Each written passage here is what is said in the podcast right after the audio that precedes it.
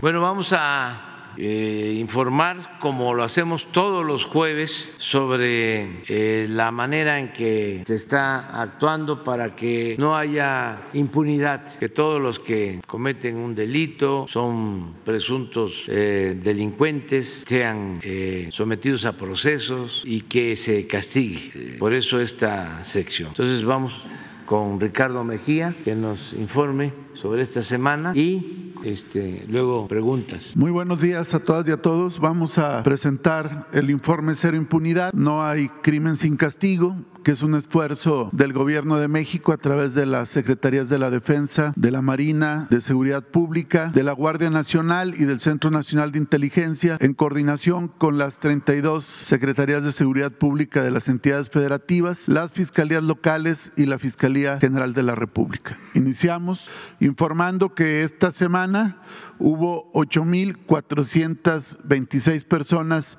detenidas por las diferentes instituciones de seguridad pública, de los cuales, una vez de analizada eh, la información y los elementos de las infracciones legales, se presentaron 8.158 ante el Ministerio Público del Fuero Común y Federal. Siguiente. Informamos de la extradición de Nazario C., alias Big Papa, que atendiendo un requerimiento los Estados Unidos y a través del Tratado de Extradición, se extraditó por los probables delitos de asociación delictuosa, delincuencia organizada, lavado de dinero y portación o posesión de armas de fuego. Él fue detenido en 2017 en la Ciudad de México y ya fue extraditado el pasado día 26 de septiembre. Siguiente. Informamos también de una detención muy relevante de Alfredo N. alias el alemán, presunto líder del grupo delictivo de los alemanes, afín al cártel del Golfo, que tiene presencia fundamentalmente en el estado de San Luis Potosí. Esto se dio tras cumplimentar un cateo en un domicilio ubicado en el municipio de García Nuevo León y se le logró detener, presentar ante el Ministerio Público y con posterioridad a un juez de control. Siguiente. Como antecedentes mencionar que había sido detenido previamente su hijo Adrián N. y en represalia a esta actuación de la policía de Soledad, que fue el pasado 24 de junio, en represalia aparecieron mensajes con amenazas inclusive en contra del gobernador de San Luis, Ricardo Gallardo, y fue asesinado un elemento de la policía municipal de Soledad de Granciano Sánchez. Siguiente. Eh, ya fue presentado ante el juez de control Pedro Gerardo Álvarez del Castillo en eh, Cadereyta, Nuevo León. Se calificó de legal la detención, se formuló la imputación y se solicitó la vinculación a proceso. Eh, eh, la defensa solicitó la duplicidad del término en la audiencia. Sin embargo, sí advertimos que este tema es muy importante y hacemos un llamado al, al juez que no se deje de vincular a proceso. Entendemos que la defensa alegó incluso cuestiones de prisión preventiva oficiosa, los argumentos que estuvieron en el debate hace algunas semanas. Sin embargo, es un objetivo criminal de altísima peligrosidad y generador de violencia. Siguiente. Eh, esto es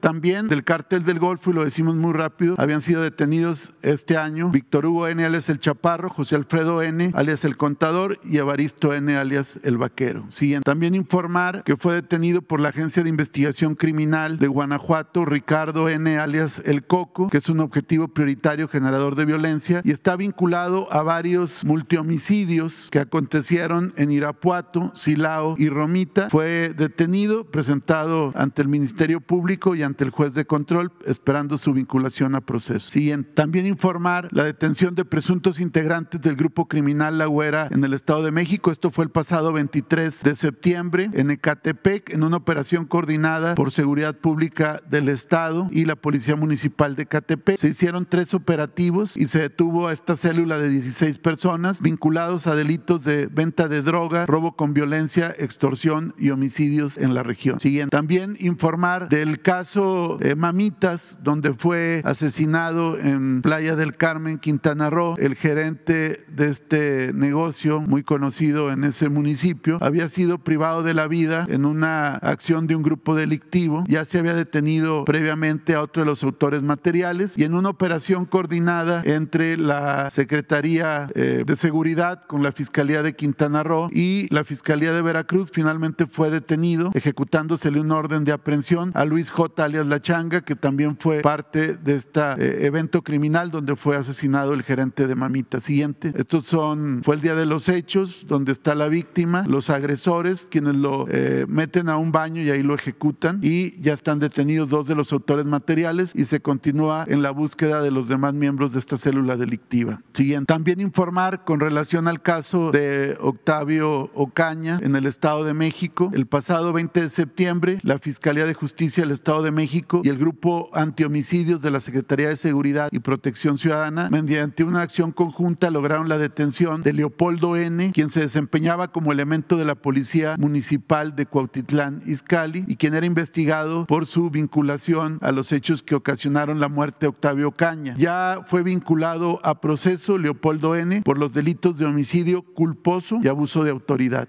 También informar la detención de una presunta banda de secuestradores y extorsionadores en el Estado de México. Este fue un operativo coordinado por la Fiscalía del Estado de México, el Grupo Antihomicidios y el Grupo de la CONACE, Coordinación Nacional Antisecuestros. Fueron eh, detenidas nueve personas dedicadas al secuestro, extorsión y homicidio en Toluca mediante las órdenes de cateo en cuatro domicilios donde pernoctaban. Ya se presentaron para su vinculación a proceso penal. Siguiente. También informar con relación al caso de la mina El Pinabete en Sabinas, Coahuila, donde se generaron el evento donde fueron atrapados en una inundación 10 trabajadores mineros en el municipio de Sabinas, informar que se ejecutó una orden de aprehensión en contra de Cristian S. como probable responsable de delitos vinculados a la ley de bienes nacionales. Está pendiente de ejecutar otras dos órdenes de aprehensión en contra de Arnulfo G. y Luis G., propietarios de la compañía compañía minera El Pinabet. Para esta situación se está en coordinación con la Fiscalía General de la República para aportar mayores elementos que permitan no solo la detención de estos dos sujetos que tienen orden de aprehensión, sino, como lo instruyó el presidente de la República, ir en este caso hasta las últimas consecuencias. También informar de la detención de presunto líder de organización social armada y generador de violencia en Guerrero. Es el caso que aquí se refirió hace unos días, donde se detuvo a José Manuel N alias El Chato. Esto fue en el municipio de, Florencio Villarreal, Cruz Grande, Guerrero. Este individuo fue detenido con otro más por eh, portación de armas de uso prohibido, drogas, dinero y fue detenido precisamente en Cruz Grande.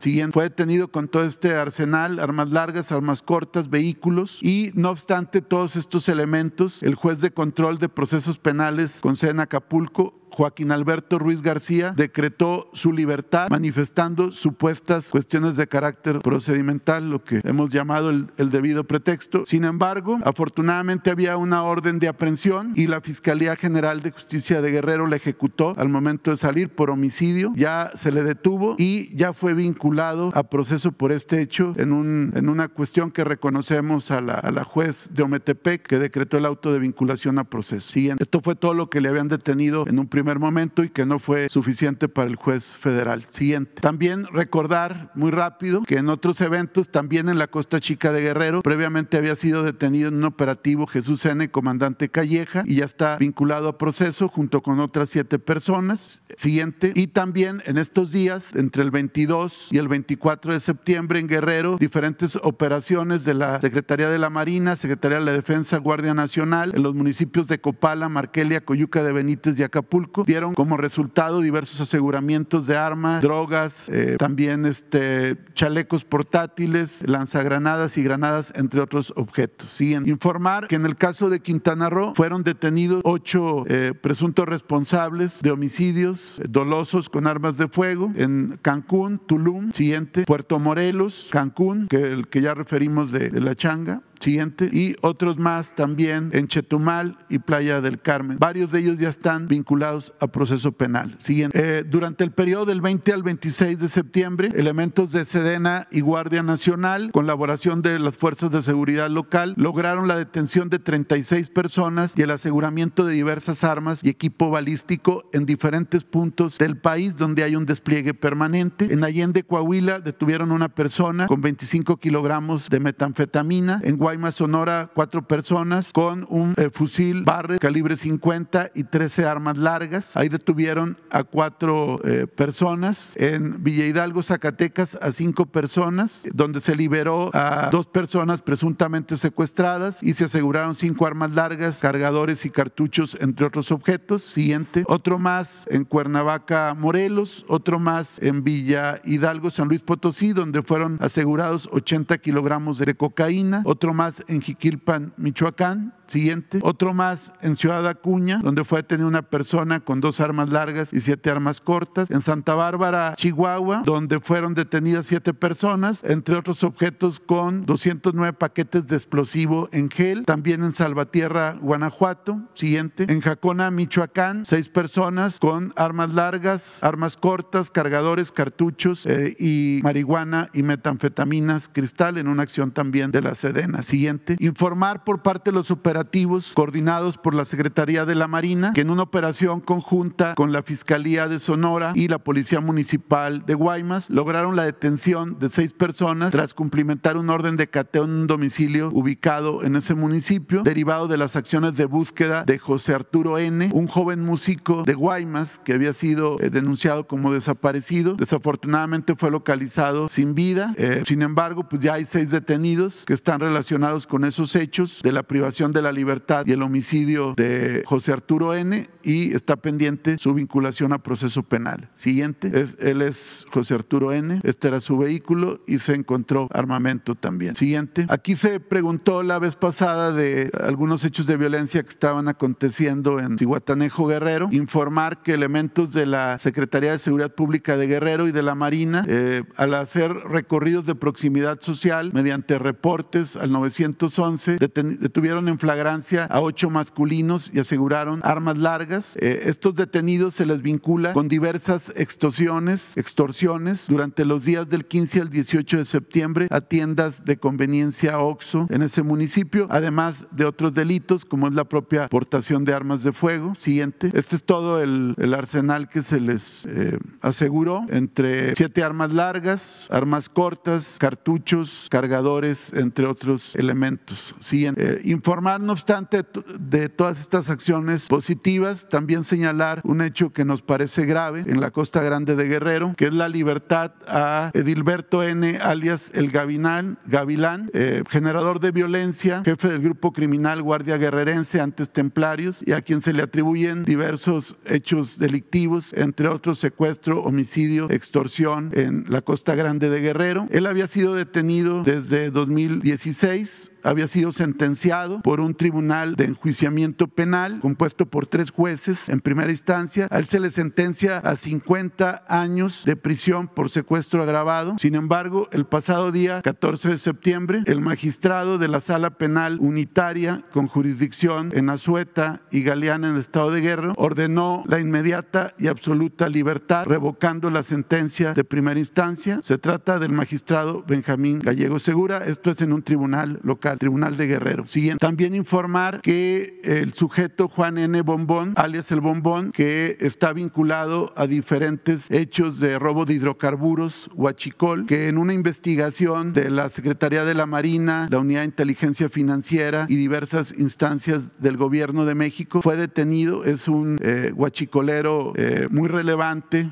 en sus actividades delictivas. Fue detenido y presentado ante el Centro de Justicia Penal en el estado de Tabasco y no obstante que Pemex, la Comisión Reguladora de Energía, la Agencia de Seguridad, Energía y Ambiente del Gobierno de México y toda la información que aportó el Ministerio Público Federal, no obstante todo ello, el juez Eduardo Alberto Osorio decretó la inmediata libertad de este individuo, no lo vinculó a proceso penal y va a ser recurrido por la Fiscalía General de la República, pero para nosotros es un caso de impunidad. Siguiente. También informar de los operativos que se llevan a cabo en Zacatecas por parte de la Coordinación Nacional Antisecuestros para ejecutar órdenes de aprehensión por homicidio, feminicidio, violencia familiar, secuestro y narcomenudeo, entre otros. Suman desde noviembre del año pasado un total siguiente de 104 generadores de violencia. Esto lo pasamos muy rápido, pero sí para dar cuenta de todas las detenciones que se llevan a cabo de manera sistemática y permanente. También informar diferentes sentencias relevantes en el Estado de México. La Fiscalía General de la República, FEMDO, la Fiscalía en materia de delincuencia organizada, obtuvo sentencia condenatoria en contra de tres personas por eh, el delito de secuestro agravado cometido en Texcoco, en el Estado de México. Se les condenó a 50 años de prisión.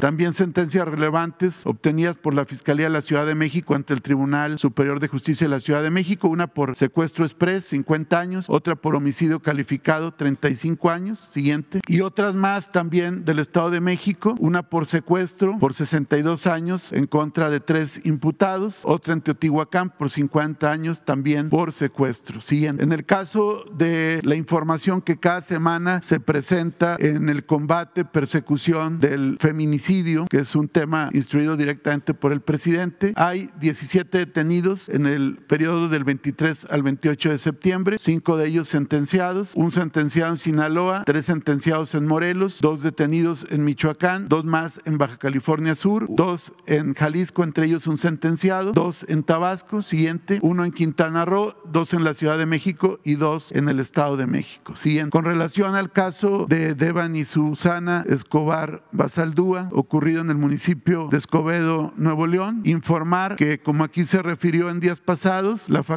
Fiscalía General de la República ejercitó la facultad de atracción de la carpeta de investigación por feminicidio que estaba desarrollando la Fiscalía General de Justicia de Nuevo León. La Fiscalía General de Nuevo León se allanó a esta facultad de atracción, por lo cual ya el asunto está en manos de la Fiscalía General de la República. Se está en proceso de remisión de todos los archivos que integran la carpeta y todas las documentales y indicios y pruebas para que la Fiscalía General de la República llegue este caso. Desde luego, como nos lo ha instruido el presidente, vamos a estar coadyuvando todas las instancias del gobierno de México para contribuir a resolver este caso. Siguiente. Y por último, eh, referir nuevamente el caso de, de los 13 periodistas eh, asesinados en lo que va del presente año, que es un tema que reiteradamente el ciudadano presidente nos instruye que estemos dando seguimiento. No hay en esta semana alguna detención eh, de estos eventos, sin embargo siguen avanzando los procesos penales, siguen avanzando las investigaciones y está por judicializarse en el caso de Tamaulipas y los procesos penales, sobre todo en Baja California, que son los eh, de principios de año, están ya eh, por resolverse y llegar a buen puerto con sentencias cuando ya se resuelvan. ¿Sería cuánto? ¿Cómo está ¿Cuál es la rifa? ¿Hasta dónde? ¿Eh? La primera. Vámonos a la tercera.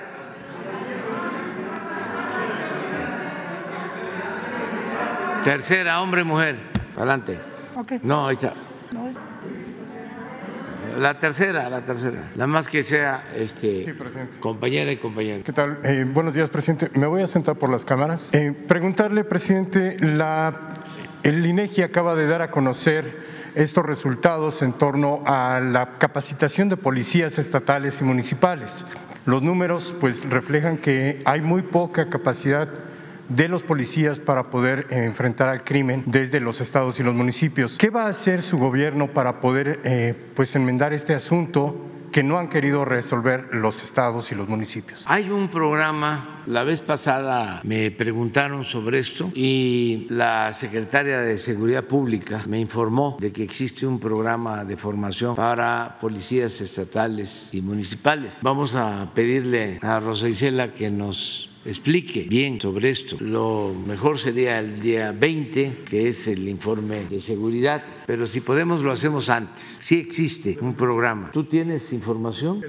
Sí, a ver. Que ella lo sí, nada más como adelanto, eh, dentro de la Estrategia Nacional de Seguridad Pública se prevé el nuevo modelo de policía y justicia cívica que tiene que ver precisamente con la mejora de la capacitación y los procesos de todas las corporaciones policiales. Y esto se lleva a cabo a través del Secretariado Ejecutivo del Sistema Nacional de Seguridad Pública y también con las conferencias de secretarios de Seguridad Pública de los estados y la Conferencia de Seguridad Pública Municipal donde participan los alcaldes y se está en permanente revisión y aparte hay una área de de Formación Policial de la propia Secretaría. Esas son las áreas, ya la Secretaría informará cómo lo instruye el, el presidente de la República. En otro tema, presidente, se ha hablado insistentemente de la desaparición de dos marinos que estuvieron con el senador José Narro. Eh, ¿Confirma usted esta información? ¿Es real la Sí, desaparición? Sí, sí, hay dos marinos desaparecidos. Eh, estaban trabajando en Acapulco. Vinieron aquí, no estaban, tengo entendido, eh, como vigilantes permanentes del senador Narro, sino eh, lo acompañaron de Guerrero a la Ciudad de México, así es, más o menos. Y este está investigando, como debe de ser, la Fiscalía General de la República. A ver si este mañana o el lunes que tengamos más información, la damos a conocer. Y finalmente, si nos, nos pudiera comentar, ¿qué pasó con el- la investigación sobre el desplome de este helicóptero de marinos eh, luego de la captura de Rafael Caro Quintero? Están por dar a conocer, si no es que ya dieron a conocer el dictamen de las causas del desplome del helicóptero. Se descarta una agresión de acuerdo a los primeros dictámenes, pero le voy a pedir al secretario de Marina que él informe el día de hoy sobre esto. Buenos días, señor presidente. Eh, bueno, el día de hoy se dio a conocer en varios medios eh, pues el alza en los productos de la canasta básica, sobre todo en agroalimentos. Eh, hablan aproximadamente de un aumento hasta del 100% en el último trimestre. Eh, ¿Nos podría, eh, bueno, eh, decir, eh, pese a los esfuerzos que está haciendo su gobierno, eh, qué va a suceder? Porque los, están previendo que entre el próximo trimestre haya un aumento de las mismas características. Bueno, decirle a la población que estamos eh, atendiendo el problema de la inflación, que es un fenómeno mundial originado por la guerra de Rusia en Ucrania, ya venía mal la economía, el modelo neoliberal, y se afectó más con la pandemia. Y luego de la etapa más difícil de la pandemia, viene la guerra y esto precipita la crisis económica y produce esta inflación mundial que nos afecta a todos. Por eso estamos haciendo una propuesta de que se detenga la guerra, porque no solo se afecta a quienes la padecen, porque es lo más irracional que puede haber, por las pérdidas de vidas humanas, las víctimas, desplazados, y son decisiones que se toman en la cúpula, la toman los gobernantes de potencias hegemónicas, los grupos de poder económico, y afectan a las poblaciones, y en este caso a casi todos los países del mundo, porque la inflación es general, es Estados Unidos, es Canadá, es Brasil, es eh, Alemania, es España, es en todos los continentes. Nosotros hemos podido controlar esta inflación porque tomamos medidas eficaces para que no aumentaran los precios de los energéticos. Eso nos ayudó mucho, pero en lo que tiene que ver con alimentos, como no tenemos autosuficiencia alimentaria, tenemos que depender de importaciones y se elevaron los precios de los alimentos y de otros insumos, fertilizante, transporte, pues todo eso nos afectó. ¿Qué hicimos? Bueno, tomar medidas en lo energético y tenemos una inflación de apenas el 0.8 en energéticos, pero en alimentos más de 4%.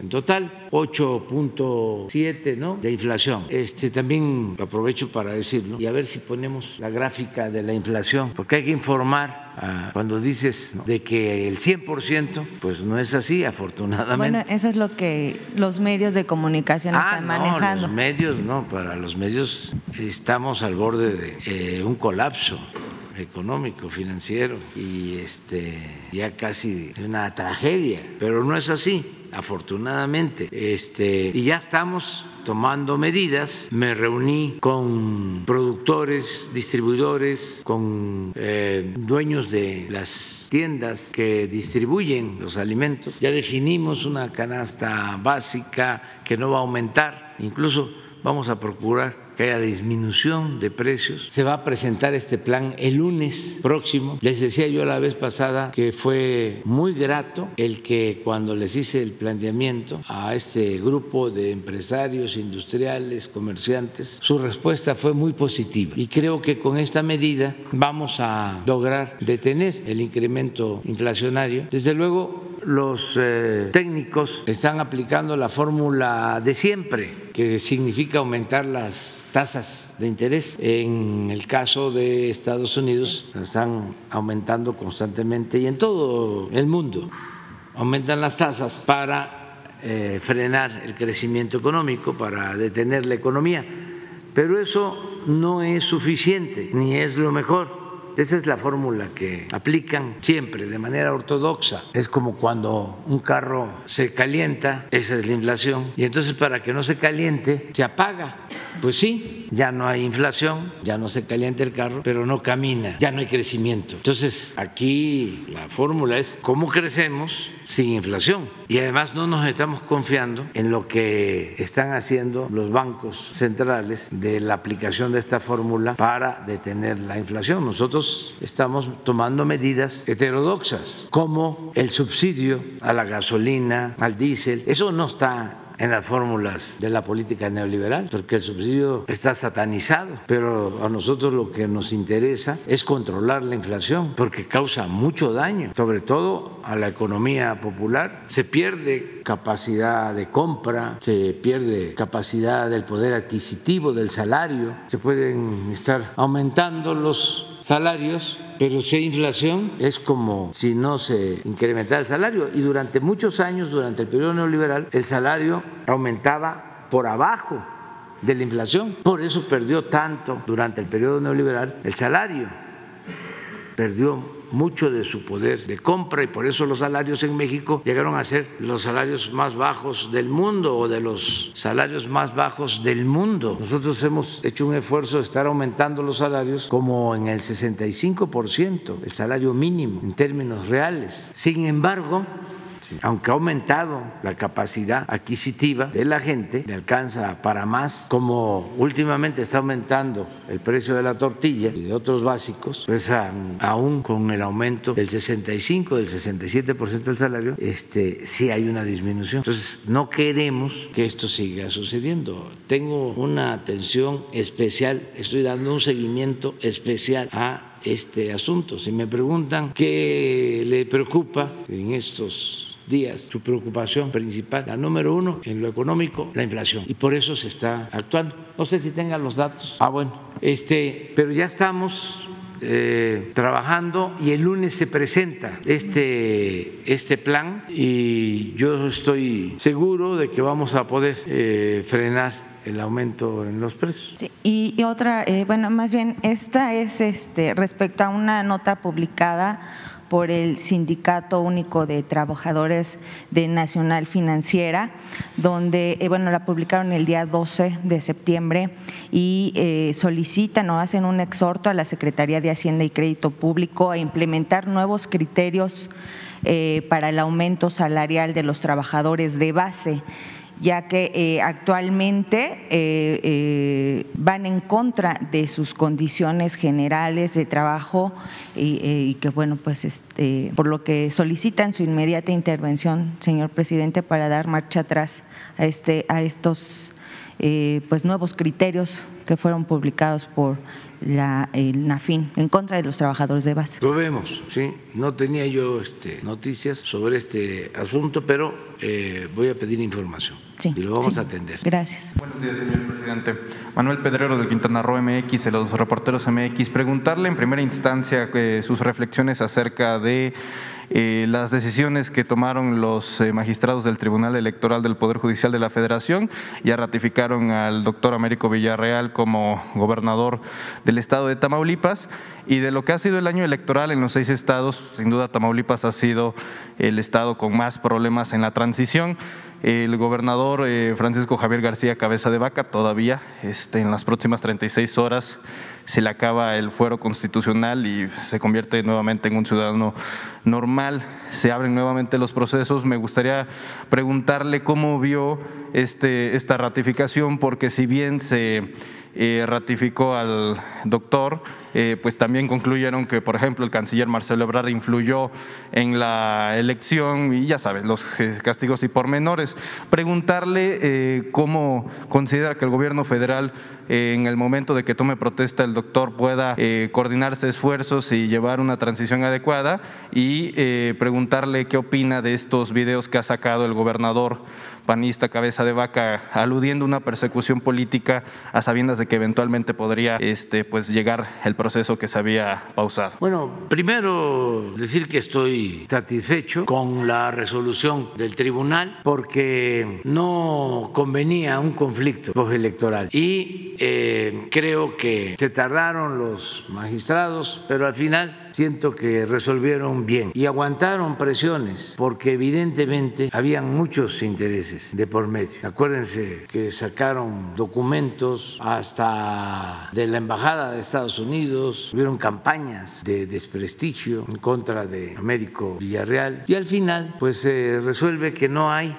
elementos, que no hay pruebas y que se respeta la voluntad del pueblo de Tamaulipas. Eso es bueno. Yo creo que se avanzó en el terreno democrático, se debe fundamentalmente al pueblo de Tamaulipas. No voy a dejar de reconocer que aún en un ambiente de intimidación, de violencia, salieron a votar y ahí estuvieron haciendo filas y fue el Estado con mayor participación ciudadana en las elecciones de gobernador. Eso fue decisivo, porque cuando la gente no sale y no hay mucha participación, con los votos que compran, con eso les alcanza para imponerse y hacer fraude.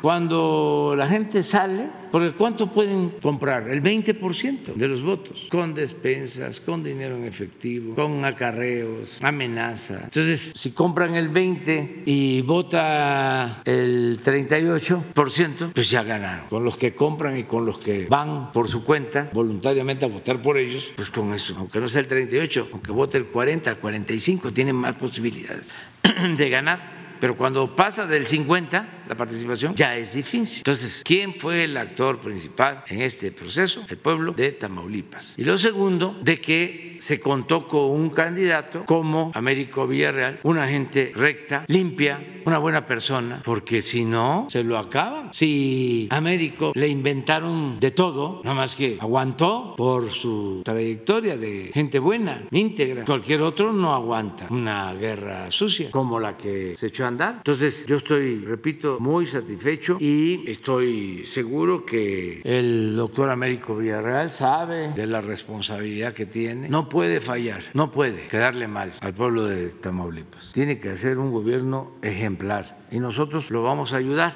en todo. Vamos a que continúen todos los programas que se están aplicando en Tamaulipas y eh, otros programas más. Por ejemplo, ya está en proceso lo de la rehabilitación de todas las aduanas del norte de, Tamaulipas, de la zona fronteriza. Se va a cumplir el compromiso de que la dirección de aduanas eh, tenga como sede Nuevo Laredo. Se va a construir un complejo aduanero eh, de seguridad pública en Nuevo Laredo. Se va a apoyar a todas las ciudades fronterizas, desde luego también la capital, Victoria, Tampico, Madero, Altamira, la zona del Mante que siempre ha quedado marginada, los límites de Tamaulipas con San Luis. En fin, este, estoy muy satisfecho. Acerca de la situación del gobernador que sale, pues eso corresponde a las autoridades, eso tiene que ver con la fiscalía o con las instancias donde puedan haber denuncias. Nosotros no perseguimos a nadie, no es mi fuerte la venganza y además considero que esas prácticas eh, restan autoridad moral, autoridad política, que la autoridad competente actúe, que siempre eh, sea de conformidad con la ley, que no se fabriquen delitos, que se actúe con rectitud, con la verdad, siempre. Y eso es lo que puedo yo comentar sobre este caso. Pero sí me da mucho gusto que no hubo conflicto postelectoral y que se reconoció el voto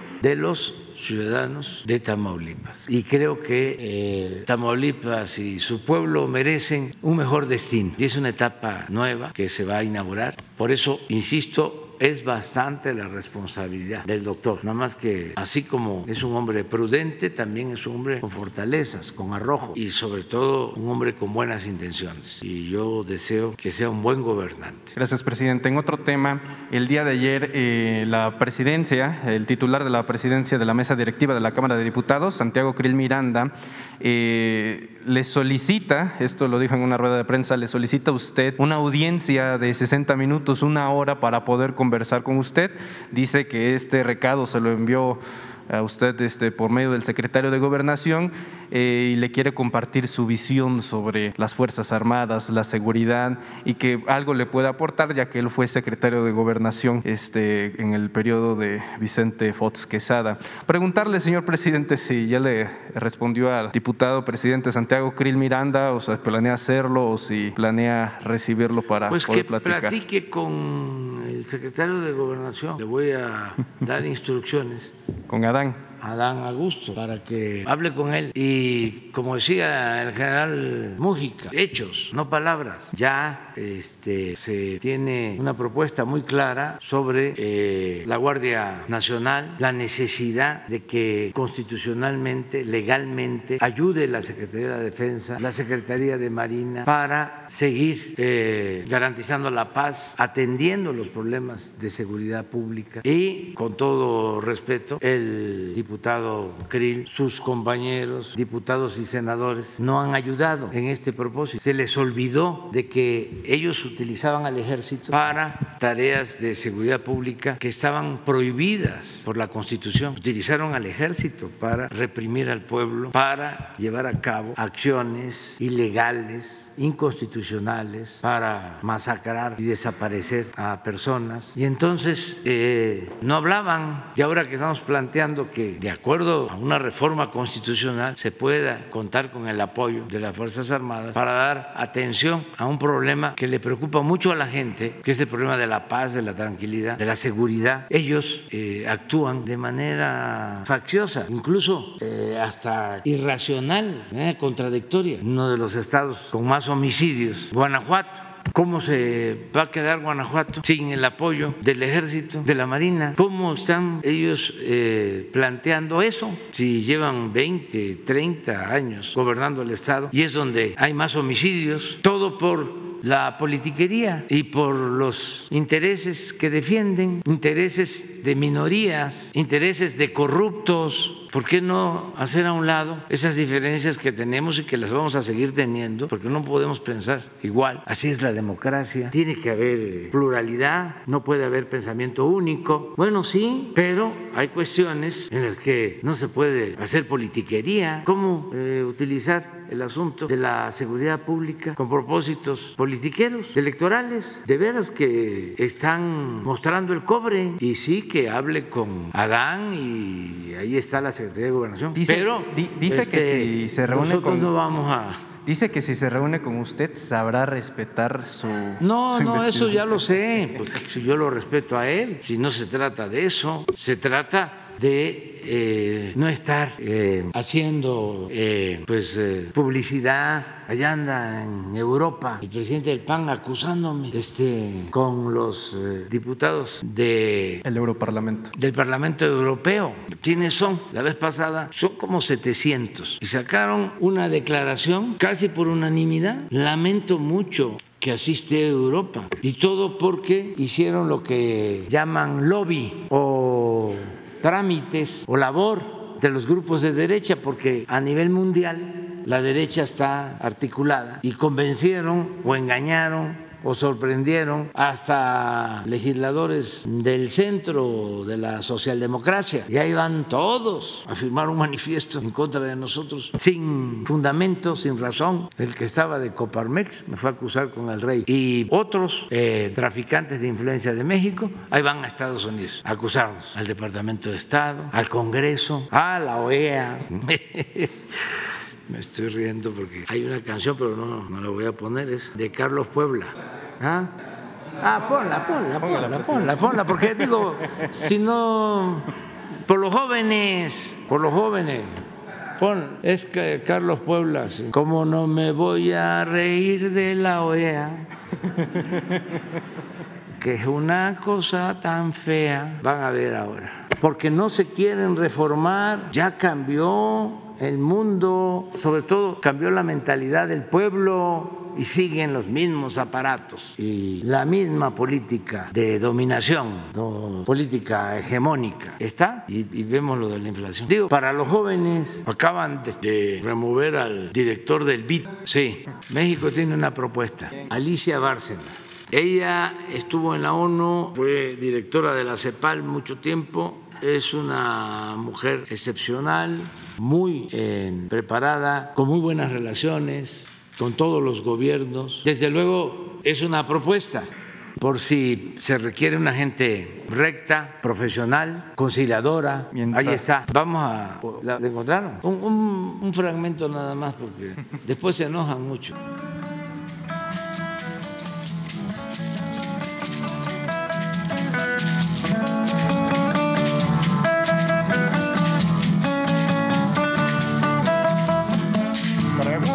Yo en mi canción al que grita y patalea, caballero de la OEA, ¿qué pasó con su reunión? ¿Cómo no me voy a reír de la OEA si es una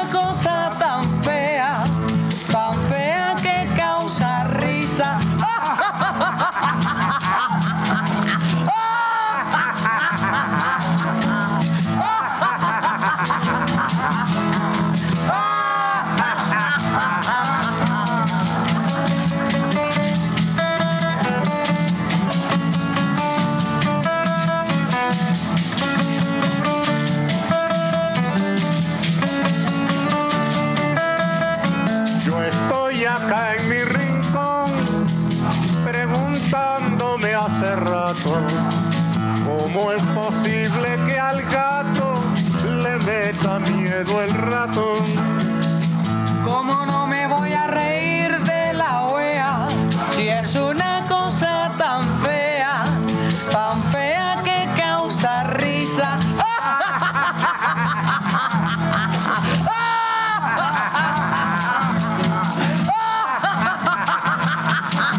Ahí. Bueno, ¿qué, qué más? Ah, vamos viendo lo de la inflación. Mire, este, este es el efecto. Y pues no es culpa de los países, no es algo de crisis interna, es el efecto que tiene mundial. Chile, Colombia, ni España, que no es nada más América Latina, ni Brasil, México, Estados Unidos. Aquí estaba arriba. Ellos eh, tomaron la decisión que nosotros tomamos de subsidio a los combustibles, pero además tienen eh, mayor producción de alimentos y les impacta menos. Y Alemania es un fenómeno, por tu pregunta, mundial. Yo estoy seguro que vamos a poder o sea que ya eh, tocó techo y que va a bajar. Esa es nuestra eh, apuesta y nos va a ayudar mucho este plan de eh, el lunes eh, van a estar con nosotros eh, los principales distribuidores de alimentos, los principales productores de alimentos, van a estar los distribuidores, los industriales. Es un acuerdo que estamos tomando entre todos, porque, insisto, la parte energética pues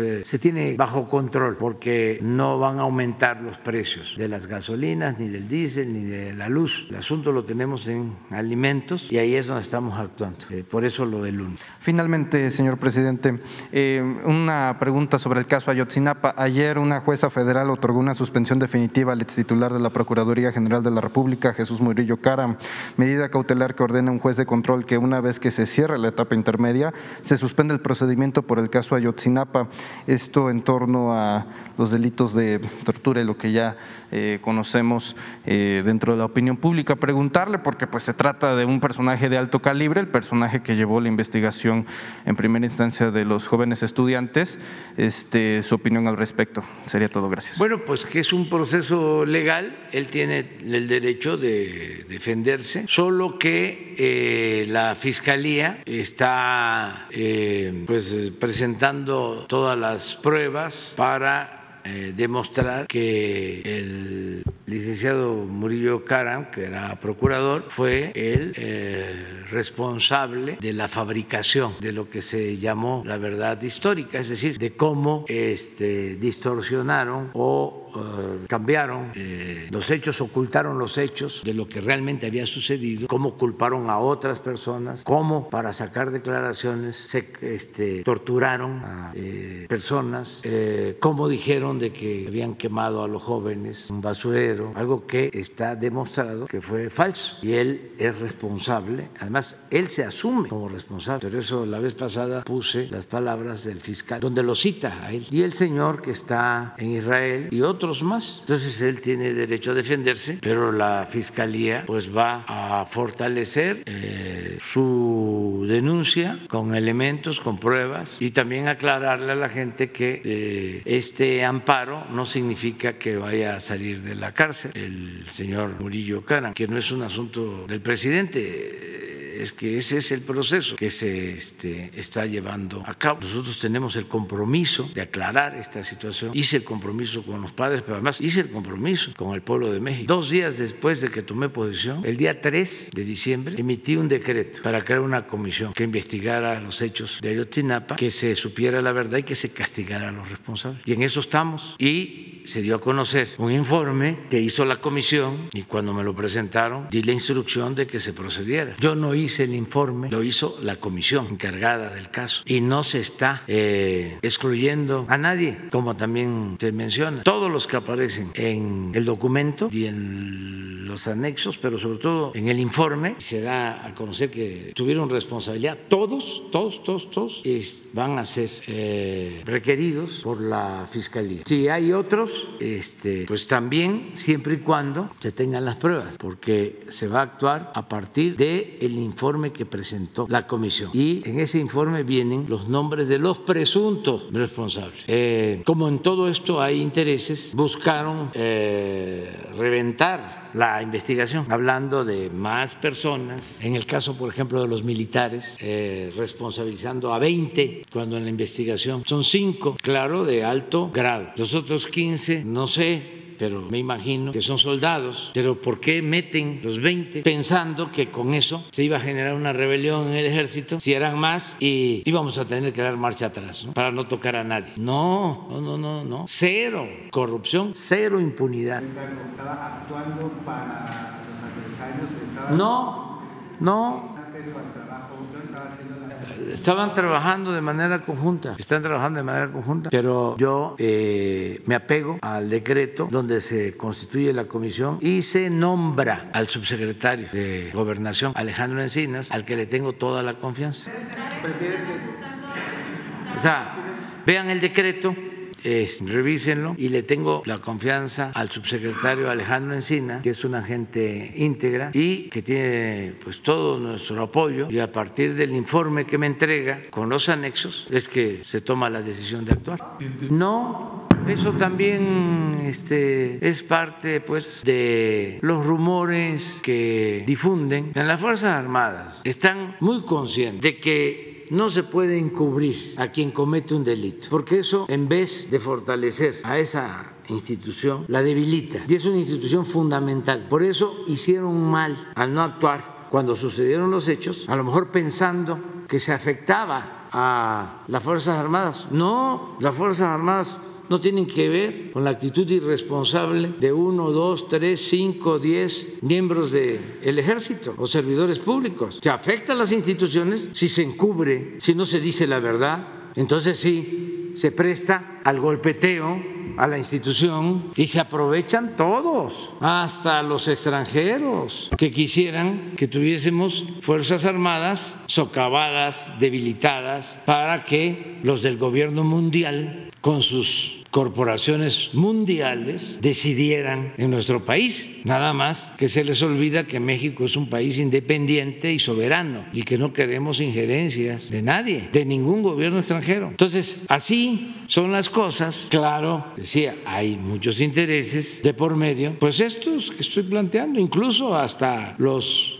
defensores o supuestos defensores de derechos humanos que se convierten en administradores del conflicto. Es un asunto de fondo. Yo no quiero que haya este, defensores de derechos humanos, yo lo que quiero es que no se violen los derechos humanos. ¿Y quién era el violador principal de los derechos humanos? El Estado. Y el mismo Estado alentó lo de la creación de las organizaciones de derechos humanos. Yo no quiero eso. Yo quiero que no haya violación de derechos humanos y que el Estado no sea el violador por excelencia de los derechos humanos.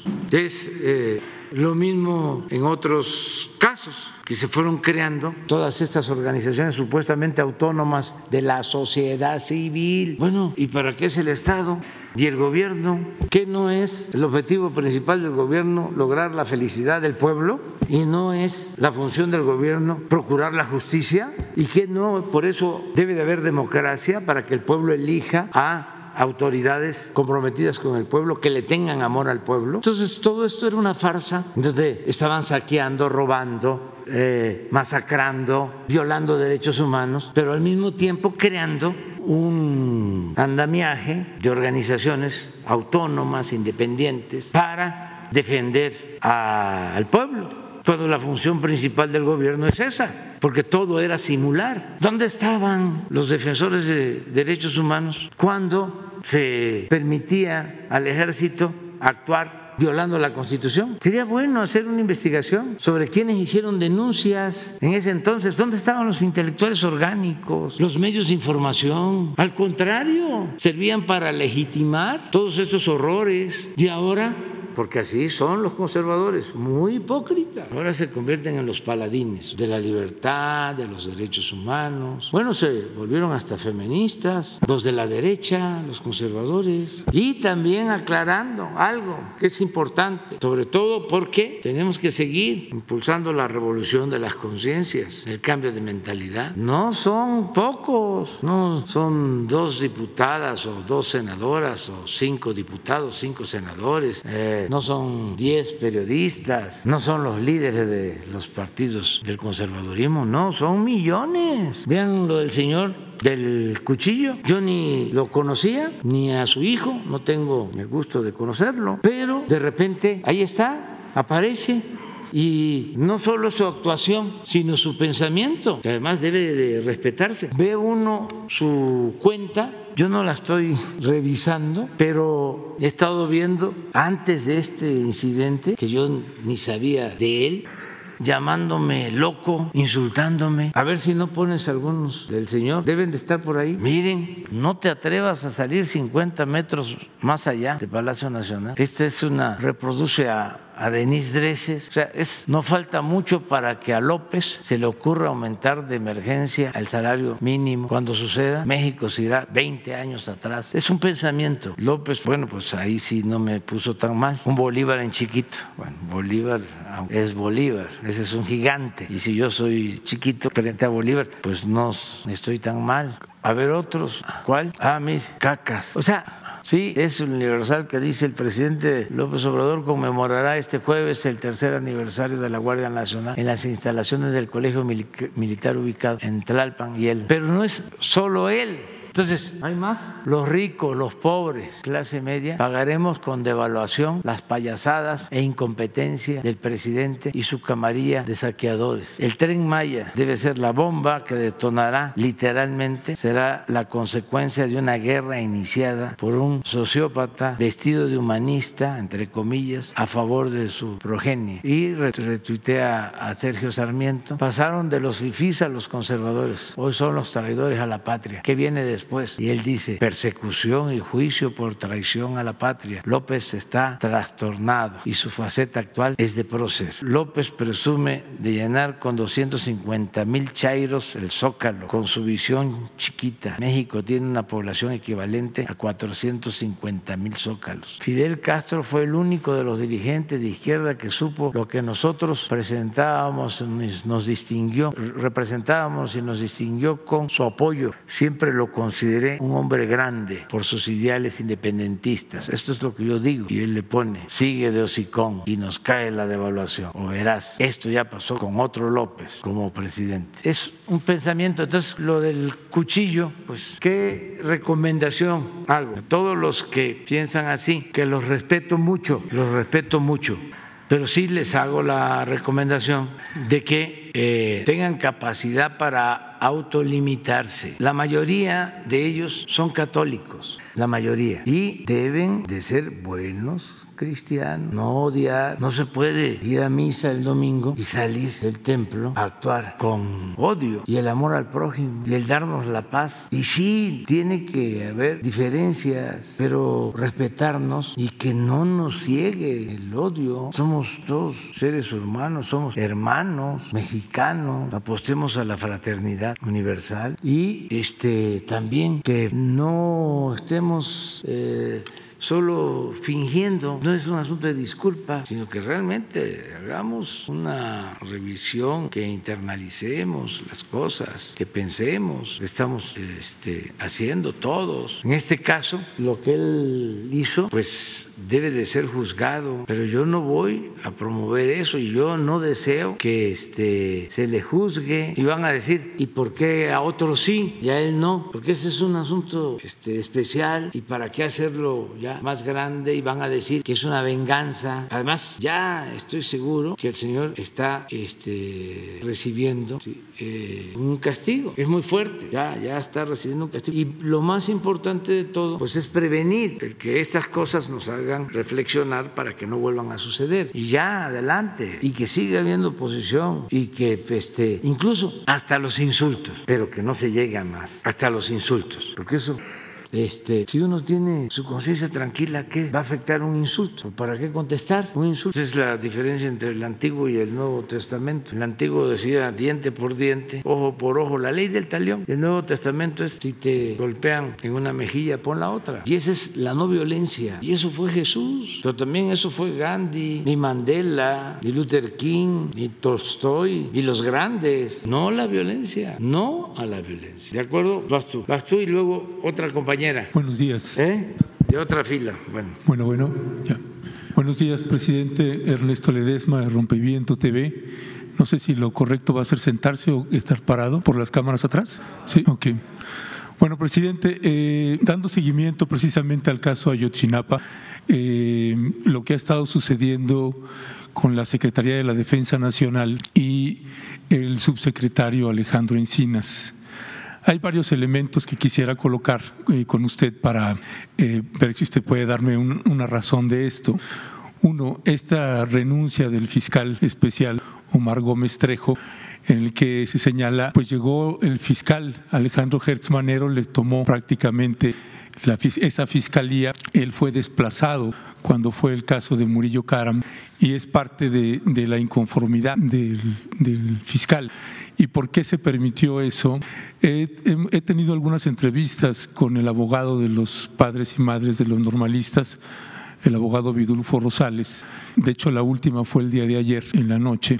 Y él decía que los padres y madres pues sentían una regresión en el caso Este, él señalaba esta comisión que se creó, que creó el presidente, había estado avanzando, había muy buenas señales hasta que llegaron al ejército. Cuando se llega y se toca al ejército, ahí entonces empieza toda una eh, represión, una campaña mediática importante. Por ejemplo, eh, se permitió, el secretario eh, Luis Crescencio Sandoval permitió que un periodista como Jorge Fernández Menéndez entrara al campo militar número uno y entrevistara al general que está en proceso, José Rodríguez Pérez. algo inusual, ningún periodista tenemos ese tipo de accesos, pero el, secretario de la Defensa Nacional permitió que se hiciera esta entrevista a modo donde se termina victimizando ahora a este general y hay una campaña intensa. Se permitió también que los abogados de estos cuatro militares procesados detenidos en el campo militar dieran una conferencia de prensa en el campo, en el campo militar número uno en la puerta 8. Los señalamientos van contra el subsecretario Alejandro Encinas.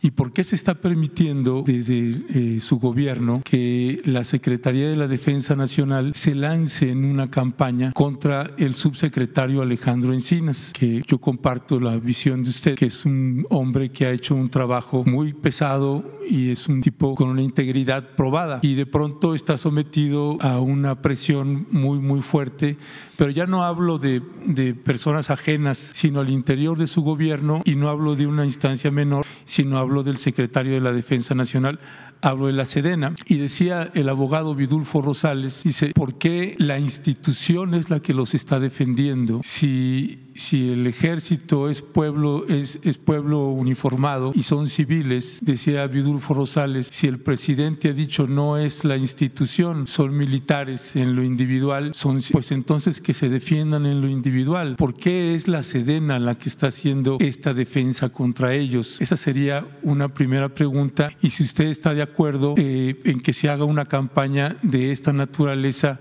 contra el subsecretario Alejandro Encinas. Casi todos los medios corporativos, presidente, los encabezados eran en ese sentido. Eh, el subsecretario Alejandro Encinas está politizando, que es lo que señalan este general que entrevistó Jorge Fernández Menéndez y que de hecho le llamaba una vileza por parte del subsecretario Alejandro Encinas. Este periodista Jorge Fernández Menéndez también se le permitió el acceso en julio pasado a un programa especial con la Marina, con las fuerzas especiales de la Marina. Se le permitió entrar, hizo un reportaje amplísimo con los marinos ahí. Este periodista que lo ha denostado usted por tantos años, este periodista que hizo el, documental La Noche de Iguala, donde criminalizan a los normalistas y respalda la, eh, la famosa verdad histórica de Murillo Karam.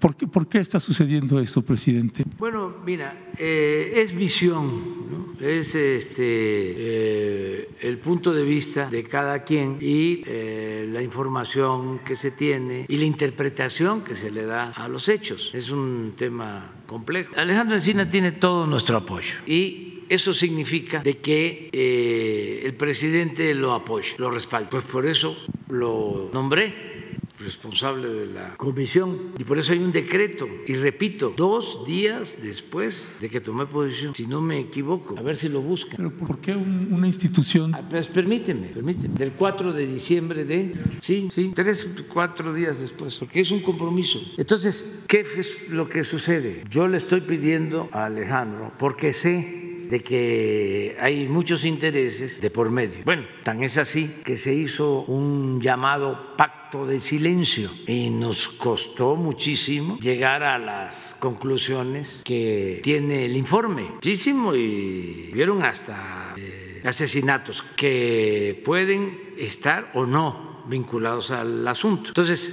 cuando Alejandro me presenta el informe con los anexos, le digo, ya, este es el momento, porque sé lo que implica. Entonces, viene en el informe una lista de responsables. Acordamos con la Fiscalía y con el Poder Judicial de que esto iba a requerir de la colaboración de las tres instituciones, independientemente de la independencia de cada institución, pero que era un asunto tan importante en el que teníamos que ayudarnos mutuamente. Entonces, cuando se tiene el informe, se le plantea al fiscal, aquí está el informe, y queremos que se actúe, pero que se actúe ya porque si el informe se filtra, como suele pasar, y pasa el tiempo, se van a escapar todos. No va a haber justicia. Sí me estás escuchando, ¿verdad? Perfectamente. Bueno, entonces, en muy poco tiempo se actuó a partir del informe. Cuando esto llega a la fiscalía, ese informe llega a la fiscalía, como ahí hay interpretaciones distintas, tratan, esa es mi interpretación, de eh, dinamitar el proceso, porque estaba de por medio de tener al procurador y estaba de por medio de tener a militares. Entonces, el reclamo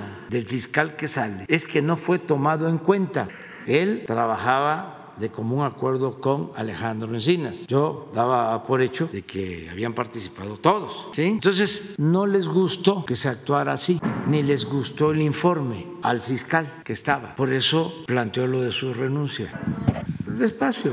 Es interesante esto. Entonces, ¿qué se hizo? Se actuó con el informe de la comisión y se procedió. Costó algún trabajo conseguir las órdenes de aprehensión, porque además estoy seguro que algunos de los detenidos estaban muy confiados de que no iba a haber acción. Dice costó, esas se refiere a las 20 órdenes de aprehensión Sí. contra militares. Sí, y no estaban, no están en, la- en el informe, las 20. O sea, las, por ejemplo, en el caso de los, de los militares, Sí, sí están. Eh, precisamente hablando con el abogado no. Vidulfo, No, no, no. esos son exactamente los mismos. No, no, no, no, no, yo puedo por mostrarles el informe. A ver. Eh, eh, a ver, es- está testado, pero ahorita les voy a presentar. No, ojalá y la- una parte no esté. Son cinco militares sí, y ahí están incluidos. Ponme la parte esa. Pero el subsecretario Alejandro Encinas, cuando hizo la presentación, él dijo específicamente 20 militares. No, cinco. Y el abogado no tiene la información o está actuando de mala fe. No, sabe usted Ah, que Por no eso, no tiene la información entonces. Pero qué bien que lo estamos aclarando. Sí, sí. ¿sí? Entonces, en el informe son cinco militares. Pero para más detalle, para más detalle, yo di la instrucción al secretario de la Defensa, por escrito, ¿La instrucción de qué? de que se cumpliera con lo que establecía el informe de la comisión. No, El desistimiento, no, yo le dije al secretario que los cinco responsables ¿sí? debían de asumir su responsabilidad. usted, Entonces, cuando se actúa, pues sorpresa para todos. Y si tú dices que Jorge Fernández entra a, a, este, y hace una entrevista y que no sé quién le hace otra, eso les diría es secundario. Aquí lo importante es que se está haciendo justicia y todos tenemos derecho a la defensa. las imputaciones que tiene ese general con base a la entrevista que le hizo Ah, puede Jorge Fernández, hacerlas. dice, no tienen que ver con el informe. es lo Puede- que dice el Sí, general entrevistado. Él puede decir lo que quiera, como cualquier persona. Nada más de que la fiscalía está actuando y en el informe se sostiene que el general entonces coronel estuvo implicado en la desaparición de los jóvenes, así como te lo estoy diciendo. Entonces, tal vez por eso en la fiscalía de todos los que tenían que ver o por Murillo Caran no querían que se actuara. Me dicen, por ejemplo, los asesores que me vinieron a ver, dicen, es que si se hubiesen esperado, dice, 15 días, 3 semanas, un mes, se hubiese podido consolidar mejor. Le digo, si no hubiésemos actuado, no hubiese habido justicia. Son visiones distintas. A ellos les preocupa mucho, entre otras cosas, o, sostienen que les preocupa el debido proceso. Yo digo, sí, hay que cuidar el debido proceso, pero lo primero es la justicia. Si el informe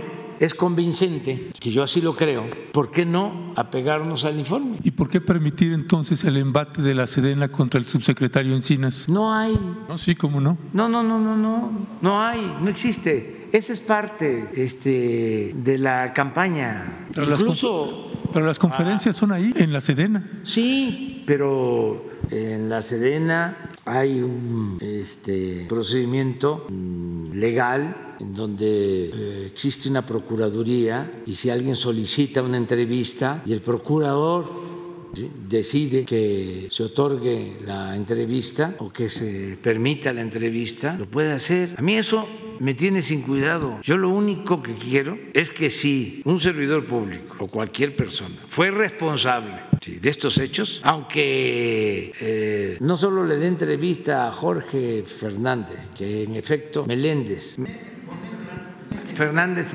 Meléndez, ¿sí? que por cierto tiene diferencias conmigo, siempre ha tenido diferencias conmigo, pero eso es otro. Se puede dar este, entrevista al general, a Loré de Mola, le puede dar entrevista. Que se la dé a rompeviento. A cualquiera, sí, sí, de mis amigos. Eso no importa, o sea, aquí somos libres. Aquí lo que eh, va a prevalecer es la verdad. Entonces, este es el informe. Sí, Yo quería que no se testara, pero por Alejandro, yo le dije a los padres, esto es muy doloroso, ¿sí? pero todos queremos la justicia. Ustedes me pidieron que por doloroso que fuese, se transparentara lo que sucedió. De todas maneras, Alejandro este, habló con ellos y por respeto a los padres, se testó. Pero, por ejemplo, funcionarios federales, aquí están los puntos. Estos son 1, 2, 3, 4, 5, 6, 7, 8, 9, 10. Sí les puedo decir de que está el señor Murillo Cara y el señor Tomás Herón entre otros. Ya, los demás no. Pero hay otros. A ver si no están los. Hay otro apartado. A ver, ahí, ¿cómo dice? Esa es una, pero hay otros. Sí, hay otro. ¿No hay otra? ¿De militares? ¿A dónde está? Estos federales. De estos 10, aquí hay 5 militares. Eh, presidente, ¿sería posible que usted le solicitara al fiscal ah, general? Es que los federales, ahí es donde está este.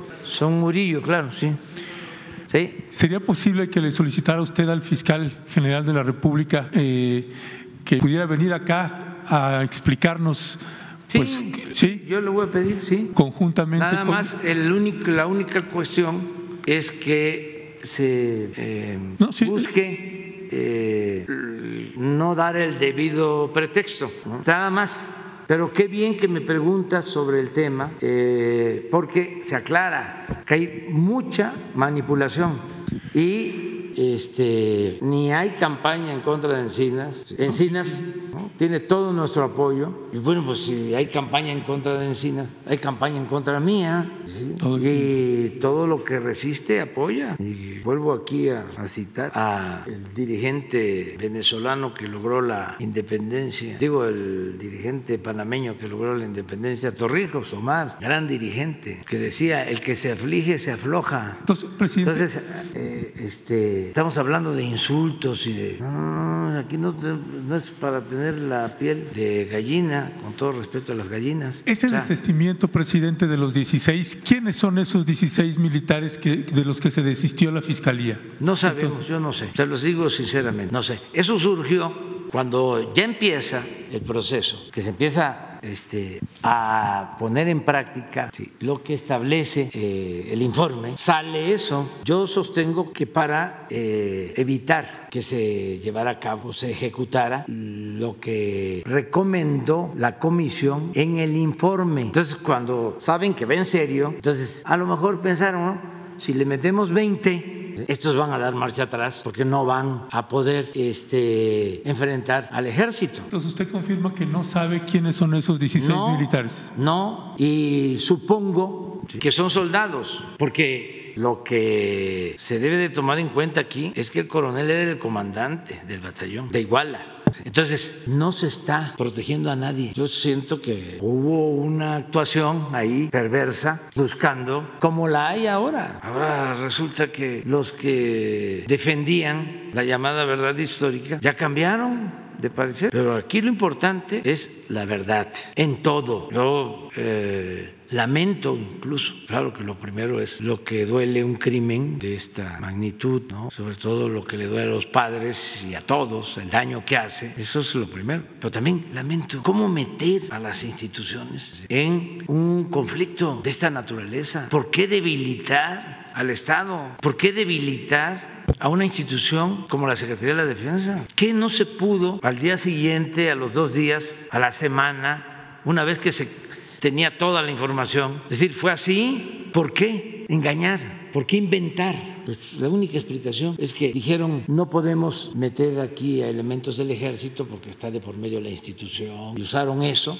Y lo otro también, la impunidad, el pensar no va a pasar nada, ¿qué va a suceder? ¿Quién va a reclamar por estos jóvenes revoltosos por el clasismo, volvemos a lo mismo, el desprecio. Si este, a los jóvenes que se les da el apoyo para que trabajen como aprendices, les llaman flojos. O sea, ¿qué hicieron con los jóvenes? En general, no solo con los jóvenes estudiantes. Llamarlos ninis, discriminarlos, porque ese es el pensamiento conservador. Está hasta el tuétano. Entonces, imaginaron, no va a pasar nada cuando fue creciendo el problema, ahora ¿cómo lo hacemos? No, pues vamos a fabricar un delito, toda una historia, y tú vas a hacerte responsable y este, vas a declarar y tortura, una serie de barbaridades, y luego decir fueron quemados y ya se cerró el expediente.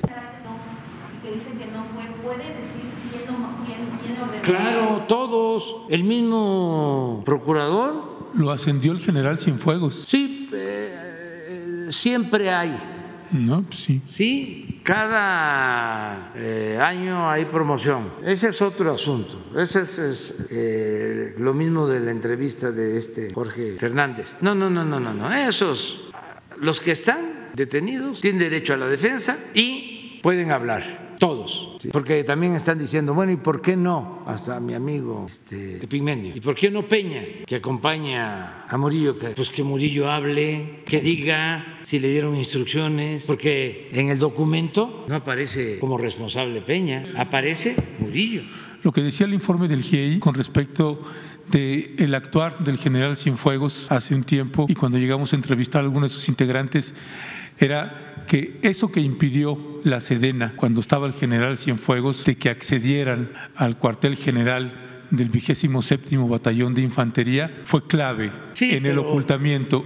Y ahí quien mandaba era el general Cienfuegos y a ese pareciera que no se puede hablar de él. Sí, pero este, si a esas vamos, pues es lo mismo de ahora. Yo di la orden, que yo soy este, el responsable. No es un asunto del general Cienfuegos, es un asunto de una autoridad civil. ¿Quién es el comandante supremo de las Fuerzas Armadas? No, eso eh, mínimo fue un error, mínimo fue un error, porque ¿cómo es posible que se quiera ocultar una realidad? O sea, la verdad, ¿por qué? Yo sostengo hasta mi familia. Si un familiar mío, pues un hijo, comete un delito, que se castigue. ¿Por qué? Porque a mí me pusieron aquí, del pueblo, para hacer justicia, no para ser cómplice, no para ser encubridor, no para la corrupción o para eh, proteger la corrupción o mantener la impunidad. Y sí, este, contrario a lo que dice el abogado, ¿eh? este, los soldados son pueblo uniformado. Sí, pero armado. ¿Lo qué? Sí, pero armado también. Sí, porque esa es su función, sí, pero eh, no es eh, el estereotipo que tiene el abogado, con todo respeto. O sea, no es ¿sí? un ejército matón, ¿sí? Sí, pero- es un ejército que surge de un movimiento revolucionario, ya lo he dicho muchas veces, no es el ejército de otros países, que no los quiero mencionar por respeto, ¿sí? y es un ejército que los errores que ha cometido se han originado por las órdenes que han recibido de autoridades civiles. Acabo de decir ahora de que el comandante supremo de las Fuerzas Armadas es el presidente. Hace poco y el día 2 de octubre, no se olvida, Díaz Ordaz se responsabilizó. Y fue Díaz Ordaz y fue el ejército, pero fundamentalmente fue el Estado Mayor Presidencial. Esto está eh, estudiado. Entonces, no es ese estereotipo, es fue el ejército. No, participaron y se tiene que demostrar elementos del ejército, pero no querer eh, socavar una institución. Pues eso es lo que hizo el embajador de Estados Unidos cuando Calderón, decir, el ejército mexicano no sirve, por eso necesitamos apoyarnos en la Marina y les permitieron a los agentes extranjeros meterse como en su casa, en el país. Y yo no dudo, por ejemplo, o sea, no descarto el que eh, la detención de Cienfuegos haya sido una venganza. Aquí hay muchas cosas, no es eh, la política tan simplista. Lo increíble es que no haya Es, investigación eh, contra Cienfuegos, ¿no? Ciencia. Lo increíble es que no haya una investigación contra el general Cienfuegos, ¿no? Pues porque nadie la ha este, presentado. Y la presidencia no lo va a hacer. No. Sobre no el caso tenemos- Ayotzinapa, ¿no? No tenemos elementos, no. Ahí está la comisión. Para eso se creó. Para eso se creó la comisión. Y ahí está el informe. Y yo deseo con toda mi alma el que se pueda dar a conocer sin testar todo el informe y los anexos. Porque eso ayuda mucho. Eso los molesta. Como tú dices, a los de dentro, pero también a los de afuera. Los molesta mucho. Porque hay quienes viven de la administración del conflicto y entre más incertidumbre existe, entre menos información hay, mejor, porque eso da pie a conjeturas de todo tipo, a inventar cosas. ¿Por qué les molesta tanto a la mañanera? Porque aquí es así, es mensajes de ida y vuelta, es un y vuelta, es un diálogo circular. Si no existiera la mañanera, pues ¿cuáles serían las opiniones? Como era antes, había que sentarse a ver el noticiero, a ver qué nos quieren decir en esas fábricas de mentiras. A ver, ¿cómo nos van a manipular ahora? ¿Quién es el bueno? ¿Quién es el malo? ¿Qué callamos? ¿Qué decimos? ¿Cómo lo decimos? Bueno, pues hasta montajes en televisión. Así era. Ahora afortunadamente están las redes sociales, benditas redes sociales, aún con toda la manipulación que hay, el dinero. Por eso los de Twitter y las otras plataformas no, no, no, son transparentes porque les cae muchísimo dinero, muchísimo dinero para manejar eh, robots. Ahí está, eh, cuando uno publica algo, ahí aparece, ¿quieres publicidad? Te vendo si yo le pusiera un poquito ahí a mi cuenta, se va hasta el cielo. Este, Gracias, presidente. Bueno, pero ya, ya, ya, nada más vamos a terminar con algo. Déjenme, pues, porque estuvo bien este, este diálogo. Este, ayuda mucho a aclarar y vamos a seguir. ¿eh? Este, eh, déjenme nada más, este, eh, dicen que ando pasando aceite. Cuando uno está malo ya, que tiene una enfermedad ya delicada y a veces hasta terminal, dicen ya, este, allá en mi tierra, decía mi un amigo, dice, no, este ya apesta veladora. Y, y, este hace poco decían que ya andaba yo pasando aceite, aunque en el grito me vieron muy desmejorado y me preguntó Beatriz, ¿te sientes bien? Digo, sí, sí estoy bien. Pero este, no ando pasando aceite, ando tirando aceite. Este, les ofrezco disculpas que voy a tirar aceite. Les voy a mostrar la encuesta de hoy, la que hacen semanal. No le llego todavía a Modi, pero miren cómo estamos. Que esto es, es un orgullo. Eh, me da mucho gusto, pero por el pueblo de México. Fíjense qué pueblo. Con toda una campaña en contra, como nunca, en los medios convencionales, con honrosas excepciones. Pero miren.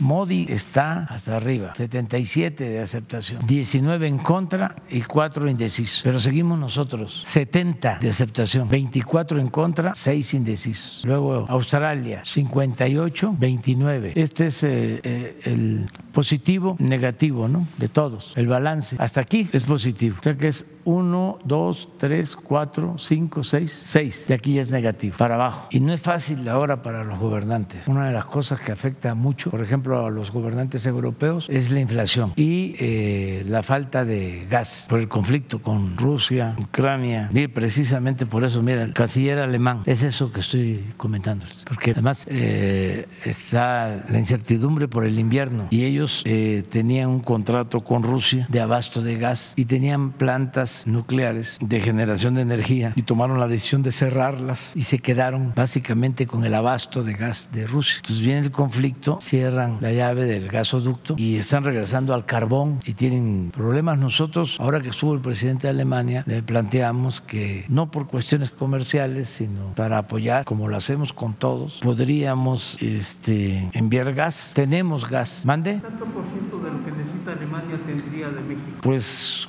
como un 30%. Sí, nada más llevaría tiempo porque necesitamos la construcción de dos plantas de licuefacción para congelar el gas y mandar. Para, para hay ahora ya una tecnología que tiene una empresa estadounidense, Fortress, con la que tenemos ya un acuerdo, en donde son barcos. No hace falta construir la planta en tierra y en el mismo barco ¿sí? el gas este, se congela y se lleva y allá se regasifica en el puerto donde hay ductos. O sea, ya se ha avanzado en eso. De todas maneras, pues ellos tendrían que hacer el acuerdo con esta empresa estadounidense. Pero nosotros sí tenemos disponibilidad de gas, porque este, hay contratos de gas para la Comisión Federal de Electricidad, tenemos gas excedente y tenemos gas que se está extrayendo de los nuevos campos petroleros que estamos explotando. Entonces, sí podríamos ayudar. Nada más, pues es cosa de que ellos este, lo decidan, como ayudamos a... Ahora, eh, desde ayer enviamos un grupo de técnicos y trabajadores electricistas a Cuba y porque se quedaron sin energía eléctrica. Entonces, tenemos que llevar a la práctica la fraternidad universal, ayudarnos mutuamente. Bueno, ahora sí, a desayunar.